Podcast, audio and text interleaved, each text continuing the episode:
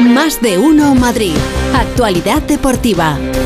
Feliz José Casillas, ¿qué tal? Es que está, me está poniendo nervioso al niño. ¿Qué tal? Pepa? Atalo. Muy buenas tardes. Sí, sí, Atalo. ahora lo atamos, lo atamos. En cortito además, ¿eh? que no se desmande ¿Ustedes porque no. saben lo que es, Mm. imagínense, tener una cabra en un estudio? Estudio pequeño. Pues tengo la cabra.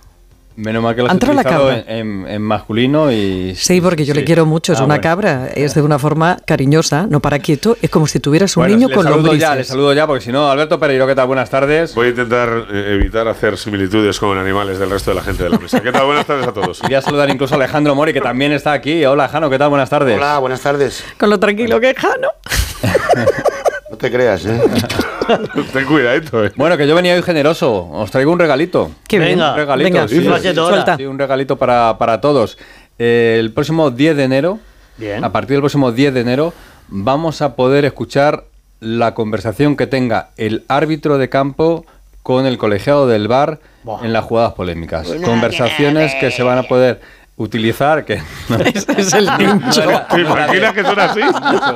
No, vamos a ver, eh, ya algún árbitro ya ha dicho, bueno, esto está muy bien, muy bonito, sí, perfecto, maravilloso, eh, todos expectantes a ver qué dicen, ¿no? Pero claro, el lenguaje que utilizan entre ellos no va a poder ser el, el habitual. Claro. No sé, por ejemplo, a Ricardo de Burgos Bengochea viene contando Edu García que sus compañeros le llaman el Richie. Entonces, claro, si tú está el Richie arbitrando, eh, ¿cómo se refiere al de arriba? Eh, eh, eh, eh, Rafa, no me jodas, ¿os acordáis de aquí? Sí, a favor? hombre. ¿Pero qué, qué me estás contando? Que no, que no, que sí, que vengas a ver esto, que puede ser penalti. Va a estar bastante, bastante curioso, aunque se van a tener que moderar. Eh, yo creo que es un aliciente más, ¿no? Ya no solo ver que el árbitro se acerca al monitor a ver la jugada, sino lo que hablan entre ellos. Y esto se une también a declaraciones que Claro. puedan hacer ellos después también de cada partido o No todavía te, no te flipes, que, que No. no ha sido para tanto la cosa. De momento, de momento nos te está viniendo ahí. arriba Morena, te está viniendo Es un arriba. paso, ¿eh? Pero es que voy a dar un Está paso bien, ¿eh? más, voy a dar un paso más. Ojo, eh, dos Porque- regalos, eh. Claro, sí, sí. ¿Más? Porque si hablamos del 10 de enero, ¿Eh? el 10 de enero Se convocan. hay un partido Ah, que es el de la Supercopa, semifinales, Atlético de Madrid, Real Madrid. Vaya. ¿eh? Así que o sea que lo que vamos a conocer, lo primero que vamos a conocer son las conversaciones del Atlético de Madrid. Real Madrid. Real Real Madrid. Madrid. Oh, Que va, a haber, que va a fantástico. haber algún bar fijo, ya te lo digo yo.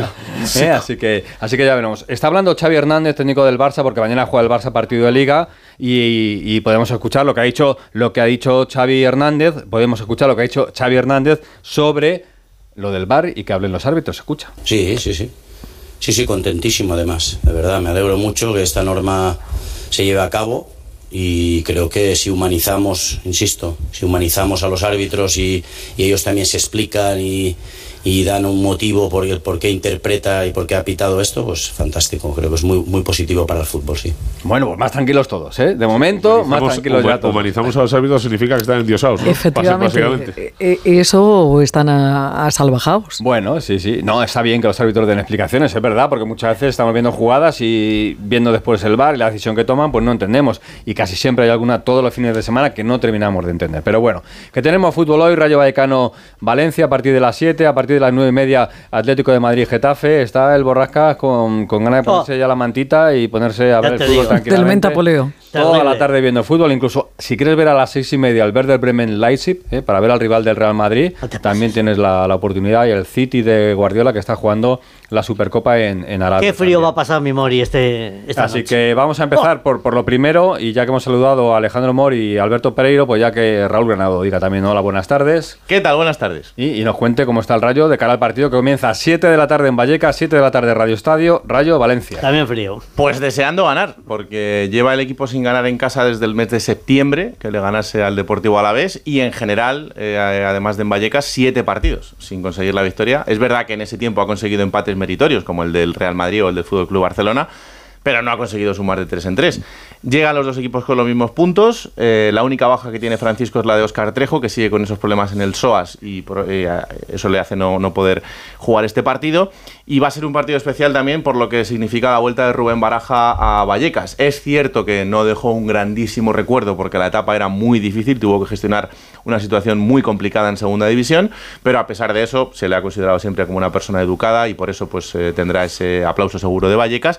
Y a pesar del día y de la hora, habrá buena entrada. Quedan entradas disponibles todavía, decía el Borrajas que con frío, así que la gente que vaya Abrigada, abrigadita a Vallecas esta tarde y quien quiera conseguir entradas todavía lo puede hacer entre 20 y 75 euros para el día de hoy. Hace 10 años que no gana el Valencia en Vallecas, tampoco lo va a hacer hoy. Bueno, no, ¿eh? no, no. Eh, vamos a hacerlo hoy. Bueno, pues a las 7 de la tarde, ese Rayo Vallecano Valencia. Por cierto, hablando de Vallecas, por Vallecas me sale Michel, Michel, entrenador del Girona, el Girona líder, sigue ganando partidos. Qué barbaridad. Eh, 11.000 espectadores ayer viendo al líder de, de Primera División. Llevan 14 victorias en 17 partidos. Y está. Michel, pues así de contento. Nos seguimos viviendo en un sueño y es que la realidad es que llevamos 14 victorias en 17 partidos. Es una cifra bestial. Números de Real Madrid, de Barça, de Atlético Madrid. eh, hacer lo que estamos haciendo es muy, muy complicado. O sea, no le pongo un objetivo más allá de, de- de ir a Europa. No sé si es vía Europa League, vía Champions, pero no miro más allá y hay que seguir, hay que seguir trabajando, pero son 44 puntos que ya te habla de, de que estamos haciendo un gran año. Hemos hecho un año de Champions y a ver si somos capaces de, de conseguir un sueño que sería, sería estar en Europa el año que viene.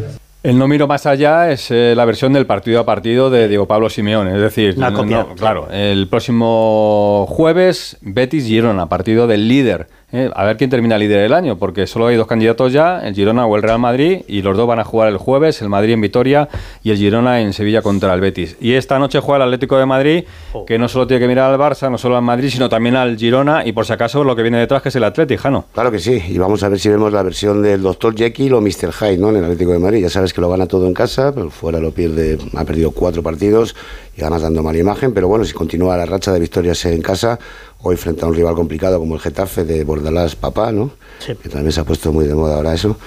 Pues, pues encauzará un poquito. ¡Qué entusiasmo! encauzará un poquito la derrota de, sufrida en San Mamés.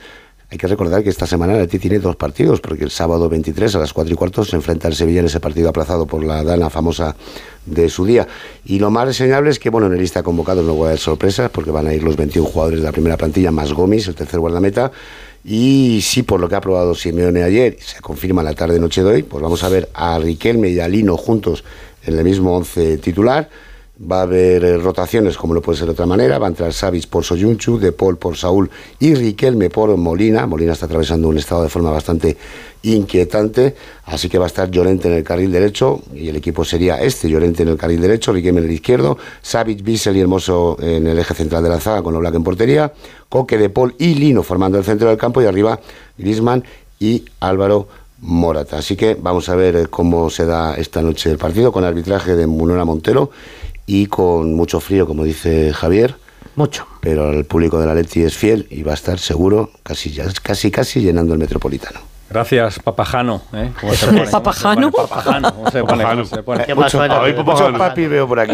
No sé yo si Alberto Fernández tiene algo para Alejandro Mori, porque se van a ver esta noche Claro, en el hombre. Metropolitano, en el barrio además de Alberto Fernández. Alberto, ¿qué tal? Buenas tardes.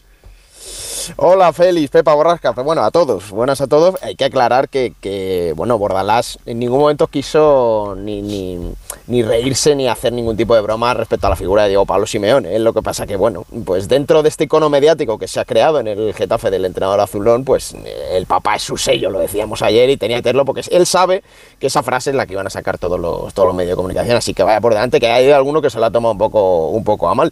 A ver qué es lo que hace, porque ya lo decíamos también, la, la racha del Getafe con el Atlético Madrid desde que llegó Diego Pablo Simeone es nefasta. No le ha ganado todavía al conjunto rojiblanco y hasta hace dos temporadas el Getafe no le consiguió marcar ni un solo gol. Así que bueno, pero es verdad que lleva ahora mismo a uno de los delanteros más en forma del fútbol español, que es Borja Mayoral, lleva 10 goles, es casi un seguro de vida ahora mismo para, para la delantera azulona. En los nueve últimos partidos lleva 7, o sea que ahora mismo está enrachado. Tiene además el alta de Diego de Domingos Duarte, que vuelve después de sanción, y prácticamente todos disponibles, menos los ya sabidos de larga duración, Arambarri y Enesunal. Puede sacar su once de gala con además un Mason Greenwood que también está en muy buen estado de forma. Gracias, Alberto. Hasta Besito, luego. hasta mañana, chao. Alberto sale del portal de su casa y se mete directamente ya En el campo. Pero, li- pero literal, ¿eh? Sí. Alberto eh, Pereiro, en este caso, eh, mañana eh, entrenamiento, mañana rueda de prensa de Ancelotti y hoy tenemos fecha y hora. Sí, señor, para la operación de David Álava es una situación completamente rocambolesca. Esta mañana hemos visto declaraciones del eh, presidente del Valle, Uli Jóvenes, eh, diciendo que había conseguido eh, quirófano y doctor para que se operara Álava y el Madrid mm, alucinando un poco con toda esta situación de lo que parecía que iba a ser una operación eh, con un médico pactado por el conjunto blanco, al final Álava se ha marchado a su ex equipo, el Bayern de Múnich, para operarse la rodilla con el doctor austríaco Christian Fink hoy a las 4 de la tarde en Innsbruck, en Austria. Así que, eh, bueno, mientras salga bien la cosa, el Madrid no ponga ningún problema, pero si luego hay algún lío, el Madrid levantará la mano diciendo, eh, esta cosa no es mía y aquí no he metido yo mano. Así que eh, me parece un poco surrealista el hecho de que Álava recurra a su ex club eh, para operarse de una eh, rotura de ligamento cruzado anterior de la pierna izquierda cuando eh, el Madrid tiene eh, pactados con muchos servicios médicos eh, de primer nivel en cualquier país del mundo para operarse el, el cruzado. Del resto, Mendy 10 días de baja, no va a estar frente a,